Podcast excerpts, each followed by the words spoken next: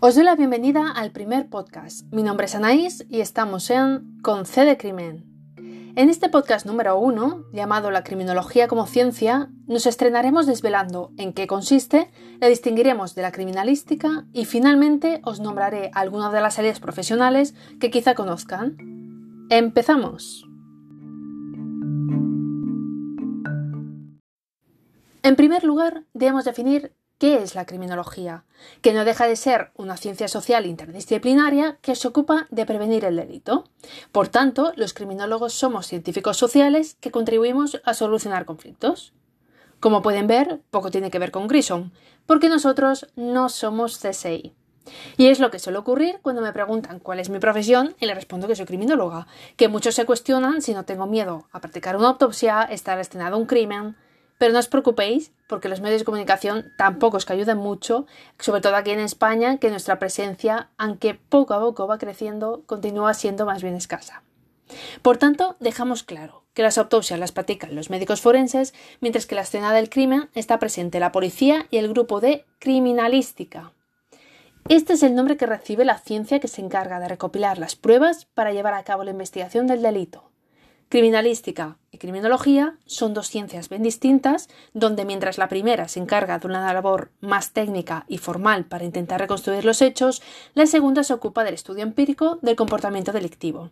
Es decir, que nosotros nos ponemos a analizar al delincuente, a la víctima y al entorno social. ¿Cómo llegamos a ello? Pues bien, como he dicho anteriormente, al ser una ciencia interdisciplinaria, adquirimos a lo largo de la carrera conocimientos basados en psicología, sociología, derecho, antropología, biología. Vamos, que somos un partidazo y estamos muy desaprovechados. Volviendo al anterior, si los criminólogos nos dedicamos a solucionar conflictos, ¿qué es un conflicto? Pues bien, según el diccionario, un conflicto es una situación en la cual dos o más personas con intereses diferentes entran en confrontación, oposición o emprenden acciones antagonistas para dañar o eliminar a otra persona. Por tanto, abarca cualquier tipo de conflicto, desde uno vecinal proporcionando una mediación hasta un tratamiento adecuado hacia el sujeto teniendo en cuenta el delito cometido. No es lo mismo tratar un delito penal que un delito civil, ni tampoco dentro del penal hay una misma peligrosidad ni consecuencias. Por tanto, el tratamiento ha de ser lo más individualizado posible. Nosotros analizamos y estudiamos al detalle los factores y causas que han podido provocarlo factores culturales, factores substructurales o factores de comportamiento para así poder entender mejor la problemática. Tal y como afirmaba Paz Velasco de la Fuente, reconocida criminóloga y abogada, en lo único que influye la cultura es en cómo se manifiesta el comportamiento violento. Para poder llevar a cabo estas labores de prevención y actuación estamos presentes en varios lugares, o por lo menos lo intentamos. Así, ¿dónde podemos encontrar a los criminólogos? Antes de nada, quiero puntualizar que algunos de los lugares que nombro a continuación no cuentan todavía con nuestra presencia o ha sido escasa, pero que propuestas las ha habido. El primero es el más común de todos, el sector de seguridad pública y seguridad privada. En el ámbito público, como anteriormente os comenté, la figura del criminólogo no existe como tal aquí en España. No hay oposiciones, pero sí nos podéis encontrar como policías, formando parte de los cuerpos y fuerzas de seguridad del Estado, pero realizando posiciones. Solo como criminólogos no podemos acceder. Al final no deja de ser una desventaja porque vale la pena mezclar disciplinas para que cada uno aporte lo que sabe y así se consiga trabajar en equipo. Otro lugar sería las prisiones, donde aportamos nuestros conocimientos para la prevención y reinserción de los internos. En el ámbito privado, cada vez más empresas contratan criminólogos para, por un lado, realizar análisis de fraude, donde nos encargamos, entre otras cosas, de hacer auditorías de riesgos, investigaciones sobre posibles pérdidas financieras, etc., y asesorar a la empresa sobre cuáles son sus puntos fuertes y débiles para así mejorarlos. También realizamos protocolos de seguridad para gestionar y coordinar al equipo de seguridad, hacer el seguimiento del plan de prevención, etc. Además de este, están los protocolos de igualdad efectiva. Desde el pasado 7 de marzo, aquellas empresas que cuenten con más de 100 trabajadores tienen la obligación de tener un plan de igualdad. ¿En qué consiste? Pues en tomar una serie de medidas una vez que se haya analizado la situación para potenciar la igualdad entre trabajadores y trabajadoras para que tengan las mismas oportunidades y así evitar la discriminación por razón de sexo, entre otras. También hay empresas que han querido contactar a criminólogos para que hiciéramos un análisis de conducta a sus empleados. Es menos común, pero se ha llegado a hacer en recursos humanos. De esta manera, las empresas pueden entender mejor a los, sus miembros de equipo y gestionar mejor a los mismos. Y finalmente, dentro del asesoramiento, formar al personal sobre asuntos relacionados con la seguridad, como por ejemplo recientemente con la pandemia obtuvimos mayor protagonismo porque esta obligó a empresas a teletrabajar y al ser todo tan improvisado pues no dio tiempo a crear nada. Es muy importante para una empresa no cometer errores y asesorar correctamente a los trabajadores. Antes de la pandemia también se llevaba a cabo porque es algo fundamental en una empresa. Si no se transmite seguridad entre sus clientes y existen lagunas, perjudica la imagen de la propia empresa. No vamos a introducir nuestros datos personales o bancarios en una empresa que no nos transmite confianza. Igual que comentaba anteriormente con la unión policial con criminólogos, aquí sería una gran labor que en nuestro equipo de trabajo, además de contar con abogados o ingenieros, también lo hicieran con criminólogos, ya que cada uno proporcionaría su aportación profesional que seguro que ayudaría a mejorar. El siguiente es como asesores criminológicos, que sería parecido al anterior, pero en otros ámbitos. Por ejemplo, un ayuntamiento. Nos encargaríamos de asesorar para una mayor prevención situacional. ¿Qué significa esto? La prevención situacional se basa en mejorar el orden público para solucionar problemas centrándonos en lugares, personas o tiempos. Por ejemplo, si vamos paseando de noche por la calle y la zona está poco iluminada, pues es posible que si alguien quiere cometer un delito lo tenga más fácil para no ser reconocido que si lo hace a plena luz del día. Por tanto, la víctima también puede sentirse más insegura y el victimario, es decir, la persona que comete el daño, con más control de la situación. Por tanto, nuestra labor sería llevar a cabo un estudio del barrio para un posterior análisis de los puntos rojos, que son los lugares donde puede existir una mayor posibilidad de delinquir y así corregirlos. De esta manera se reducen las oportunidades. También han colaborado criminólogos con arquitectos para diseñar una cárcel, la distribución de una joyería o incluso una tienda electrónica, para así darles a conocer cómo deben colocar los objetos de mayor valor, tanto en tienda como en almacén. También podemos participar en medios de comunicación, en debate, redacción artículos o incluso siendo entrevistados. En los primeros meses de pandemia, los medios solicitaron la ayuda de criminólogos para entender qué es lo que sucedía porque notaban que la comisión de delitos se había reducido. Pero es que la realidad era otra. No es que haya desaparecido, sino que había sido desplazado. Si las personas debemos quedarnos en casa, el delito también tendrá que trasladarse allí. Así los delincuentes buscaron la manera de llevar a cabo la comisión de delitos a través de la ciberdelincuencia, robos en casas deshabitadas o segundas residencias o incluso en los propios domicilios donde por desgracia los abusos de menores y la violencia de género dispararon las alarmas. Por tanto, sí hubo delitos, pero se cambió la forma de llevarlos a cabo. Y por último, dentro de los asesores criminológicos nos encontramos mediando y acompañando víctimas de delitos, personas maltratadas, en riesgo de exclusión social, etc., para asesorarles. El siguiente es el ocio nocturno. Los criminólogos creamos protocolos de actuación ante posibles agresiones sexuales. Una vez que están creados, por un lado, se lleva a cabo una campaña de sensibilización muchas de ellas por redes sociales, que es por donde al final se encuentra el colectivo a quien va dirigido y que posiblemente se encuentra allí, y por otro lado, la formación. Unas veces va dirigido al personal de seguridad y otras engloba además al resto que se encuentra en sala.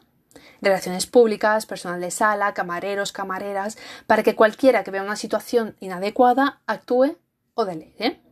Por ejemplo, una víctima que pide ayuda a una camarera, esta no puede decirle espérate a la cola que estoy sirviendo copas, sino que debe hacerlo tal y como marcan los protocolos, que es dar preferencia a la víctima. Aquí en Cataluña, varios festivales, discotecas y fiestas mayores cuentan con la implantación de protocolos, muchos de ellos han sido creados con la colaboración de instituciones, como por ejemplo el Ayuntamiento de Barcelona bajo el lema No callem, no callamos, o No empasem ni una, no pasamos ni una, de la Generalitat de Cataluña junto al Ministerio de Interior y otras entidades. El siguiente quizá os llame más la atención, porque se trata de una escuela. Y os preguntaréis, ¿qué pinta un criminólogo en una escuela? Pues bien, como os decía al principio del podcast, nosotros nos dedicamos a solucionar conflictos, y en las escuelas también se producen. La escuela es una de las instituciones más importantes de nuestra vida, porque es allí donde empezamos a relacionarnos, a formarnos como personas y donde aprendemos contenido didáctico. Si un criminólogo se introduce en las escuelas, siempre tendrá en cuenta el triángulo. Familias por un lado, escuela por otro y profesional en otro extremo. Nunca tomaremos decisiones sin consultarlas previamente. Así pues, nuestra figura se puede encontrar en cualquier etapa. En la infantil se puede sensibilizar de varias temáticas, como por ejemplo prevenir el abuso sexual. Y como la dinámica es implantada por un profesional, se utiliza un vocabulario y una metodología adecuada mi trabajo final de grado, por ejemplo, se basó en ello. No puedo implementarlo por la llegada del COVID, espero hacerlo próximamente. Y justo en el mismo momento en que presentaba el trabajo existía este debate sobre el PIN parental. Como he dicho anteriormente, se tiene en cuenta las familias en todo momento. Por tanto, no se hará nada que ellos no deseen para sus hijos, pero sí que hay que ir tomando conciencia como sociedad que el abuso sexual infantil existe y que está más presente en la sociedad de lo que llegamos a imaginar. La sexualidad que se trata con niños, al fin y al cabo, no es otra que indicarles qué partes del cuerpo son íntimas y que si algún mayor, porque al final ellos tampoco distinguen entre adultos y menores, les agreden, a quién deben acudir para pedir ayuda. Otra etapa sería primaria, que junto al instituto se trataría de llevar una campaña de sensibilización sobre varios temas. El bullying, violencia sexual, pues el sexting, agresiones, puntos lila, etc. Llevada a cabo a través de charlas, creando un espacio donde jóvenes puedan preguntar y nosotros como profesionales proporcionarles las herramientas para que sepan dónde acudir y en caso de ser víctimas, cómo es el proceso de denuncia. Pero cuidado, porque también se producirá a la inversa. ¿Qué respuesta dará la sociedad si comete un hecho delictivo? Por ejemplo, el sexting. Si yo comparto una imagen o un vídeo de contenido sexual sin el consentimiento de la persona, me puede enfrentar a una pena de cárcel o de multa, porque se encuentra tipificado en el Código Penal. No olvidemos que detrás de una víctima hay un victimario, un sujeto que comete la acción, y que también puede encontrarse en la misma aula. También podemos ejercer proporcionando formación al personal docente, creando cursos sobre cómo abordar las problemáticas y ayudándonos mutuamente a promover un buen ambiente con ayuda de protocolos. Para nosotros es más fácil identificar los diferentes tipos de conducta y proporcionar una solución y el personal docente conoce cómo son sus alumnos y cómo gestionan sus problemas. En cualquiera de las etapas sería importante contar también con el apoyo de psicólogos, porque aunque nosotros proporcionemos las pautas de actuación y protocolos de prevención, también se necesita la colaboración de otro profesional que les ayude y acompañe durante el proceso. Por desgracia, esta figura no está muy presente, sobre todo en el ámbito público, porque aquí siempre se recorta donde no se debe, pero es sumamente de importancia que haya como mínimo un psicólogo en un colegio. Lo mismo sucede con los policías, que practican muy buena labor, porque son ellos los que suelen contactar con las escuelas para dar las charlas, pero es que el problema es que no debe quedar en una charla, sino que se necesita un seguimiento y que los estudiantes puedan contar contigo voluntariamente para compartir sus inquietudes. También sería de agradecer poder hacer colaboraciones con policías y el colegio para llevar a cabo estadísticas, talleres, investigaciones, cualquier paso que ayuda a los menores a no sentirse desprotegidos y potencialmente víctimas. Y así podría seguir horas y horas porque como pueden comprobar disponemos de una amplia posibilidad laboral pero hace falta que te vean los ojos que te tienen que ver. Y eso se traduce en crear oportunidades. Si no tenemos visibilidad, si las ofertas laborales no nos incluyen, sin oposiciones tampoco, nunca podremos desarrollar esta ciencia que al fin y al cabo nos protege.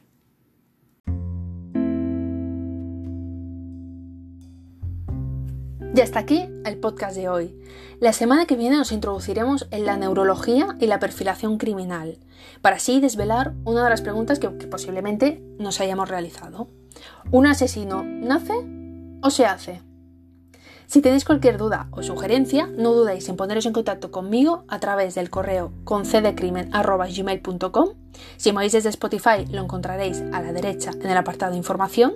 Y también os animo a visitar el perfil de Instagram con el mismo nombre. Muchas gracias por escucharme, espero que os haya gustado y nos vemos como cada viernes. Y recordad, el crimen nunca descansa.